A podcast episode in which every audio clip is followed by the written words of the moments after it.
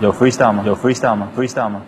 在这个差不多的城市，拿着差不多的工资，过着差不多的日子，开着差不多的车，上着差不多的班，在差不多的路上听着差不多调频，那些差不多的节目，说着差不多的人。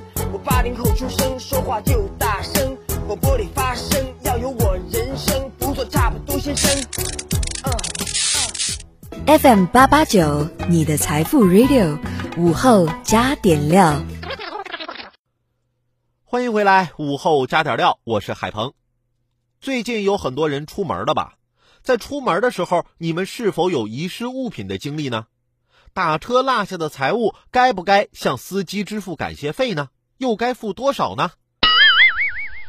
广东佛山市的梁先生近日向媒体称，此前他将一桶价值约二百元的花生油遗忘在滴滴快车上，司机向他索要五六百元感谢费才愿意送回。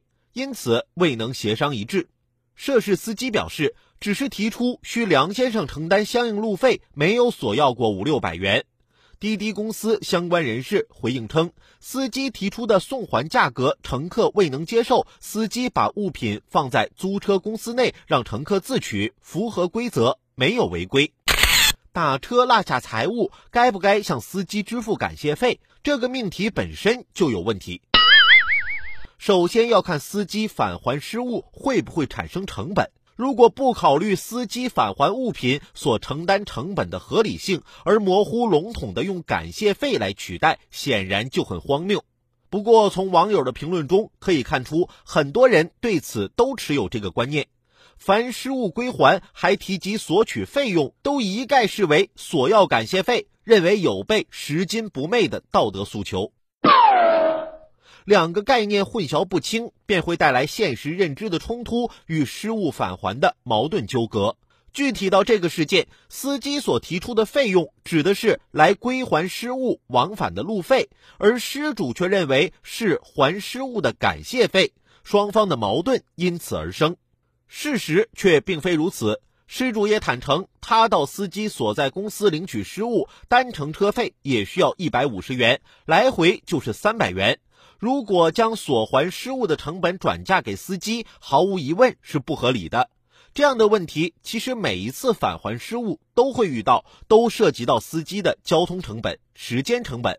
不同的是距离的长短、成本的高低以及失误的价值各异。而在现实中，不少司机可以选择无偿返还，一者是因为成本不高，二者也是碍于情面。很多时候，失主多是乐于接受，却并不付诸实质感谢，这也使得不少人认为无偿归还失物理所当然。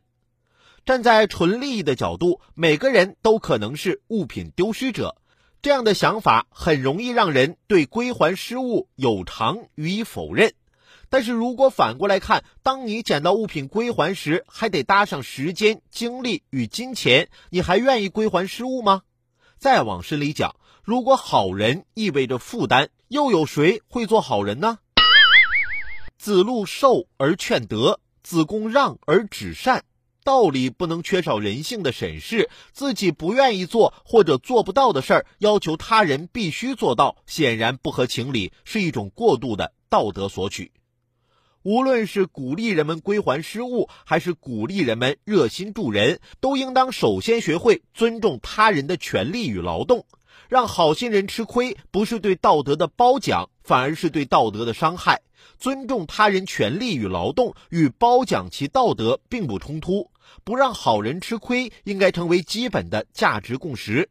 在此基础上再谈感谢费，才是锦上添花。好了。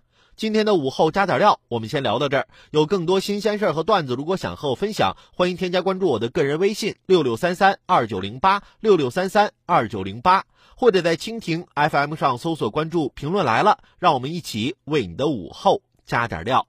明天见。